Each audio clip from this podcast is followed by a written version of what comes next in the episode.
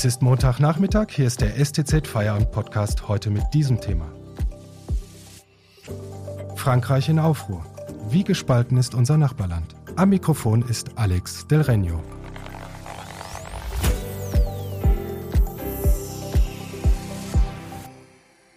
Seit Tagen gehen Zehntausende Franzosen auf die Straße, um gegen strengere Corona-Regeln zu demonstrieren. Ihr Unmut richtet sich gegen die Impfpflicht für das Personal im Bereich Gesundheit und Pflege. Doch Corona ist nicht die einzige Belastungsprobe für Frankreichs Regierung und Präsident Emmanuel Macron. Was spaltet die Gesellschaft in unserem Nachbarland über die Pandemie hinaus? Darüber möchte ich heute mit unserem Korrespondenten Knut Krohn sprechen, der seit Anfang 2019 für uns aus Paris berichtet. Demnächst verlässt er die französische Hauptstadt und geht nach Brüssel. Zuvor möchte ich aber nochmal über seine ganz persönlichen Eindrücke in Paris reden. Hallo und herzlich willkommen, Knut Krohn. Hallo, Alexander. Knut, als du 2019 in Paris angekommen bist, waren die Gelbwesten-Proteste auf ihrem Höhepunkt. Was verrät uns diese Bewegung über das Land? Ja, die Gelbwesten-Proteste waren wirklich eine, eine, eine große Herausforderung für das Land. Also ganz Frankreich ist wirklich gespalten. Der Unterschied zwischen Stadt und Land ist riesig und der Unterschied zwischen Paris und dem Rest von Frankreich ist noch größer. Das kann man sich im Grunde in Deutschland kaum vorstellen, wo es mehrere Machtzentren gibt, also allein, dass es mehrere, mehrere Bundesländer gibt. Und auch der wirtschaftliche Reichtum ist in Deutschland viel gleichmäßiger verteilt. Die Politiker, vor allem die Präsidenten, betonen immer wieder, dass sie diesen Riss kitten wollen. Doch keinem ist es im Grunde im Moment äh, gelungen. Beklagt wird es in diesem Zusammenhang immer wieder, dass äh, sich die Politik vom Volk abgekoppelt habe, was in vielen Bereichen auch tatsächlich der Fall ist. Also die Politiker unterstreichen zwar immer wieder ihre Verbundenheit zu den in Anführungszeichen normalen Menschen, doch die wirklichen Entscheidungsträger in Paris leben hier in einer wirklich ziemlich großen Blase. Das ist ja auch was, was man besonders äh, Präsident Macron vorgeworfen hat, nicht wahr? Ja, was mich eigentlich irritiert hat, hat, ist, dass der Politikbetrieb in Paris aus der Geldwesten-Krise kaum etwas gelernt zu haben scheint. Also vor allem auch Emmanuel Macron. Der ist zwar, zwar wirklich durchs Land gereist und hat danach äh, viele Veranstaltungen gemacht und versucht, so seine Volksnähe zu beweisen, aber danach ist wirklich nichts mehr gekommen. Und auch jetzt, jetzt im Wahlkampf vor einigen Monaten bei den Regionalwahlen wurde das deutlich. Und äh, denn anstatt um die Interessen der Menschen sich zu kümmern, verloren sich die Parteien in wahltaktischen Manövern und dem Streit zwischen den Kandidaten. Und welche Rolle spielt in dieser ganzen Gemengelage die rechtsextreme Rassemblement National mit ihrer Anführerin Marine Le Pen? Wie stark ist die Partei tatsächlich? Bei den Regionalwahlen gab es ja noch eher einen Dämpfer. Ja, die, die, die Rassemblement National ist schon eine, eine, eine Größe, aber ich halte sie auf der politischen Bühne eigentlich für eher einen Scheinriesen. Da ist Marine Le Pen, also die Chefin, die den Ton angibt, Danach kommt eher nichts mehr. Es gibt noch einige, einige Stellvertreter, aber ja, die haben eher weniger zu sagen. Also die Tonangeberin Angeberin ist auf jeden Fall äh, Marine Le Pen. Und es zeigt sich dann auch immer wieder bei Wahlen, dass die Partei im Grunde im Volk kaum verankert ist. Auch bei den Wahlen stimmen die Leute im Grunde nicht für den Rassemblement National, sondern gegen die anderen Parteien. Da hat Marine Le Pen versucht, das zu verändern und ihre Partei zum Beispiel breiteren Wählerschichten äh, schmackhaft zu machen und auch wählbar zu machen, weil sie schließlich bei den Präsidentenwahlen an, antritt im kommenden Jahr. Und ohne die äh, Stimmen der gemäßigten konservativen Wähler kann sie nicht gewinnen. Also wenn sie Präsidentin werden will, muss sie einfach mehr Leute ansprechen, die im Grunde nicht ihrer politischen Position entsprechen. Und da war zum Beispiel der erste Schritt, äh, was sie versucht hat, ähm, der Partei ein bisschen die Schärfe zu nehmen. Da war zum Beispiel äh, die Umbenennung des Front National, also früher hieß die Partei Front National, also Nationale Front. Und äh, sie hat diese Partei umgenannt, äh, umbenannt in äh, ein wohlklingenderes, etwas weicheres Rassemblement National, also nationale Zusammenkünfte, nationale Vereinigung. Das hat allerdings nicht so ganz geklappt, was die Regionalwahlen gezeigt haben. Und nun steht Marine Le Pen selber in der eigenen Partei unter Druck, denn äh, dort wollen inzwischen viele, viele der, der Leute des, äh, der Partei wollen, dass wieder ein aggressiverer Kurs gefahren wird und die anderen Parteien einfach stärker angegangen werden. Besorgniserregender finde ich, dass die extremen Rechten im Laufe der Jahre den Ton in der politischen Auseinandersetzung verändert haben. Also wirklich bei allen Parteien und bei allen Akteuren. Heute können zum Beispiel in normalen Fernsehsendungen oder bei, oder bei Diskussionsveranstaltungen im Radio oder im TV können Dinge über Migranten, Minderheiten oder auch Muslime gesagt werden, die früher einfach nicht möglich gewesen wären. Das hat dann auch wirklich Auswirkungen im normalen Leben, dass sich etwa die Menschen in den armen Vororten, zum Beispiel in Paris, ausgeschlossen fühlen und dann auch dementsprechend aggressiv reagieren, weil sie glauben, dass sie einfach von der weißen Mehrheitsbevölkerung einfach nicht ernst genommen werden und ausgeschlossen sind. Und welche Folgen hat all das für die Präsidentschaftswahl im April und für die mögliche Wiederwahl von Macron? Also die politische Auseinandersetzung ist sehr, sehr hart geworden. Und äh, Präsident Emmanuel Macron hat inzwischen erkannt, dass er die Wahlen nur gewinnen kann, wenn er die Stimmen der konservativen und rechten Wähler gewinnt. Also er geht davon aus, dass er die Stimmen der Linken auf jeden Fall, auf jeden Fall hat, weil die gegen Marine Le Pen stimmen werden zum Beispiel und äh, versucht jetzt auf, dem, auf der rechten Seite, auf der sehr konservativen Seite des politischen Spektrums einfach Stimmen zu gewinnen. Aus diesem Grund hat er vor einigen Monaten zum Beispiel zwei Hardliner zum Just, äh, dem Justizministerium und dem Innenministerium platziert. Und diese beiden geben bei den Themen der inneren Sicherheit nun ziemlich deutlich den Ton ein. Und bisweilen unterscheiden sich äh, ihre Aussagen im Grunde kaum von denen des äh, Rassemblement National. Also da gehen, werden teilweise wirklich, was ich gerade erwähnt habe, auch äh, einfach Grenzen überschritten, die früher einfach nicht möglich gewesen wären. Aber Präsident Macron ist im Moment im Grunde in einer sehr komfortablen Position.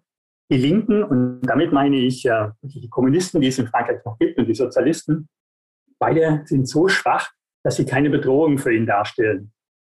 Und die Rechte auf der Seite zerfleischt sich gerade gegenseitig. Sie könnten Macron gefährlich werden, wenn sie einen populären Kandidaten aufstellen würden und diesen dann gemeinsam unterstützen würden. Doch das scheint ihnen nicht zu gelingen. Also im Moment wird darüber diskutiert, ob man fünf, sechs, sieben Kandidaten eine Art Vorwahl, Vorwahlkampf macht und Vorwahl macht, um den dann zu präsentieren. Aber das äh, läuft momentan nicht wirklich rund. Und auch die Grünen, da wird, wird immer wieder gefragt, ja, was ist mit den Grünen in Frankreich? Auch die Grünen haben in den letzten Wahlen einen regelrechten Höhenflug hingelegt, dürften aber bei der Präsidentenwahl meiner Meinung nach keine Rolle spielen. Das sind zwar auf lokaler Ebene sehr stark, also die haben einige wichtige, einige wichtige äh, Bürgermeisterposten er, errungen, aber national werden sie, glaube ich, einfach noch nicht ernst genommen. Ja, das ist ein interessanter Einblick in die momentane Großwetterlage in Frankreich. Ähm, wie schätzt du denn ein, wie stark die, die Pandemie die politische Stimmung in Frankreich gerade beeinflusst? Ja, die Pandemie hat sicher einen Einfluss, also in allen Ländern, auf die, auf die, auf die politische Stimmung. Das sieht man wirklich in ganz Europa. Erstaunlich ist es aber, wie gelassen die Franzosen diese ganze Pandemie und die damit zusammenhängenden Einschränkungen hingenommen haben. Mit großem Erstaunen wurde hier immer wieder nach Deutschland geblickt, wo die Leute auf die Straße gingen und demonstriert haben und sich, sich wirklich gegen die Einschränkungen gewehrt haben. Das war wirklich in, in Frankreich eigentlich lange, lange nicht der Fall. Aber inzwischen gibt es auch, das seit einigen Wochen, muss man sagen, gibt es seit einigen Wochen Demos gegen die Corona-Maßnahmen. Doch das ist wirklich offen gesagt ein ziemlich wilder Haufen, der da sich auf der Straße wiederfindet. Also wenn ich mal kurz beschreiben darf, wer da dabei ist, das sind die Gelbwesten, die wieder mit von der Partie sind, die praktisch von der Bildfläche verschwunden waren über Monate und nun hoffen, von der Situation wieder profitieren zu können. Und dann gibt es die ganz Linken, die gegen alles, gegen den Staat im Allgemeinen und gegen, ja, gegen alles irgendwie sind. Das ist eine sehr amorphe Gruppe. Und dann die größte Gruppe sind die extremen Rechten, die sehr gut organisiert sind und immer wieder Demonstrationen auf die Beine stellen. Aber da geht es auch vor allem gegen Macron. Und äh, dann werden auch Theorien laut wie vom größten Bevölkerungsaustausch, also dass die weiße Rasse abgeschafft werden soll oder ausgetauscht werden soll durch, äh, durch Einwanderer. Also das wird dann wirklich äh, schon ziemlich rechtsradikal. Und äh, zu finden sind in diesen Kreisen und auf den Demonstrationen auch sehr viele antisemitische Parolen und Aussagen über eine wie auch immer geartete jüdische Weltverschwörung. Und dann zwischen diesen, diesen Menschen, das ist in Deutschland ja auch der Fall, finden sich immer wieder Leute, die Verschwörungsmythen verbreiten. Also etwa, dass man beim Impfen einen Chip eingepflanzt bekommt oder so einen, so einen wirklich völlig, völlig gruseligen, gruseligen Unsinn, muss man so sagen. Was auch interessant ist, dass diese Gruppen demonstrieren nie zusammen, sondern versammeln sich immer an verschiedenen Plätzen. Also in Paris gibt es dann vier Plätze und dort stehen die dann und äh, was interessant ist, wenn man dann mit den Leuten redet, äh, die Linken halten die Rechten für rechtsradikal und die Rechten halten die Linken für Kommunisten. Und also da ist gar, kein, gar keine Überschneidung, Überschneidung da. Und diese Demonstrationen sehen insgesamt zwar immer sehr machtvoll aus, aber wenn man die nackten Zahlen betrachtet, zeigt sich eigentlich ein ganz anderes Bild. Am vergangenen Samstag etwa waren 150.000 Impfgegner in Frankreich auf der Straße und zugleich haben sich aber mehrere hunderttausend Franzosen impfen lassen. Frankreich ist inzwischen beim Impfen in Europa ganz vorne mit dabei. Das hat auch einen ganz einfachen Grund. Wer nicht geimpft oder getestet ist, kommt in kein Restaurant. Das war, muss man offen zugeben, ein geschickter Schachzug der Regierung. Der, äh, die Regierung hat es zur Pflicht gemacht. Und äh, also, dass man, wenn man in ein Restaurant will oder ins Kino oder irgendwo hin, dass man einen Impfpass vorlegen muss, also einen sogenannten Pass sanitär. Und das hat die Impfgeschwindigkeit dramatisch erhöht. Ein herber Einschnitt für die Franzosen, wenn ihnen der Zugang zum Restaurant verwehrt bleibt. Wie hast du denn persönlich den Lockdown in Paris erlebt? Ja, der Lockdown in Paris war eine extrem harte Sache. Also in ganz Frankreich war er eine extrem harte Sache. Und also ich oder wir, wir fanden es immer befremdlich, wenn in Deutschland über die harten Maßnahmen gejammert wurden. Dabei, konnte man wirklich in Deutschland ja alles machen. In Paris hieß es über zwei Monate lang, man durfte die Wohnung nur für eine Stunde pro Tag verlassen und sich nur einen Kilometer von zu Hause entfernen. Also das wurde auch streng kontrolliert. Also wirklich, man durfte nur zum Einkaufen raus oder kurz mal Luft schnappen. Also das war, war eine ziemlich, ziemlich harte Angelegenheit. Und da, was ich gerade gesagt habe, die Menschen haben das mit einer großen Gelassenheit ertragen. Aber die Zahlen, muss man ganz ehrlich sagen, in, in Frankreich waren auch eine ziemliche Katastrophe. In den sogenannten problematischen Vororten hier in Paris schnellte die Inzidenz auf über 1000 hoch, was aber auch wieder leicht zu erklären ist. Dort wohnen einfach wahnsinnig viele Leute auf sehr engem Raum in kleinen Wohnungen. Für diese Leute war es kaum möglich, sich an die strengen Corona-Regeln zu halten. Deswegen musste dort auch immer Polizei auffahren und es gab dann wirklich auch äh, fast Razzia ähnliche Vorgänge, dass man die Leute von der Straße geholt hat und dann auch versucht hat, die Leute wieder zurück in ihre Wohnung zu treiben, was aber nicht immer geklappt hat. Vielen Dank, Knut. Nach einer kurzen Werbepause sprechen wir weiter über deine Eindrücke in Paris. Wenn Ihnen dieser Podcast gefällt, denken Sie bitte daran, ihn auf Spotify oder iTunes zu abonnieren. Mehr Hintergründe gibt es mit dem STZ Plus Abo für 9,90 Euro im Monat. Lesen könnten Sie dann zum Beispiel die exklusiven Texte unserer Auslandskorrespondenten. Unterstützen Sie Journalismus aus der Region für die Region. Vielen Dank. Und ich spreche weiter mit Knut Krohn über seine Korrespondentenzeit in Paris. Knut, was hat dich am meisten überrascht in Paris? Ja, ganz banal, die erste große Überraschung war, und da muss man eher von einem großen Schock sprechen, war, wie teuer das Paris ist. Also damit meine ich vor allem erstmal das Wohnen.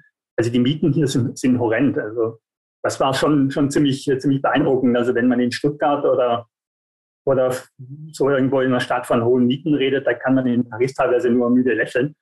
Also da habe ich zum ersten Mal auch wirklich gemerkt, wie sich der globale Tourismus auf das alltägliche Leben in einer Stadt auswirken kann. Airbnb zum Beispiel ist ja eine wunderbare Idee, äh, doch hat das inzwischen wirklich ungeahnte Ausmaße, Ausmaße angenommen. In Paris zum Beispiel wird das normale Leben völlig zerstört, weil nur noch Touristen und kaum noch normale Franzosen im Stadtgebiet wohnen oder im Stadtzentrum wohnen.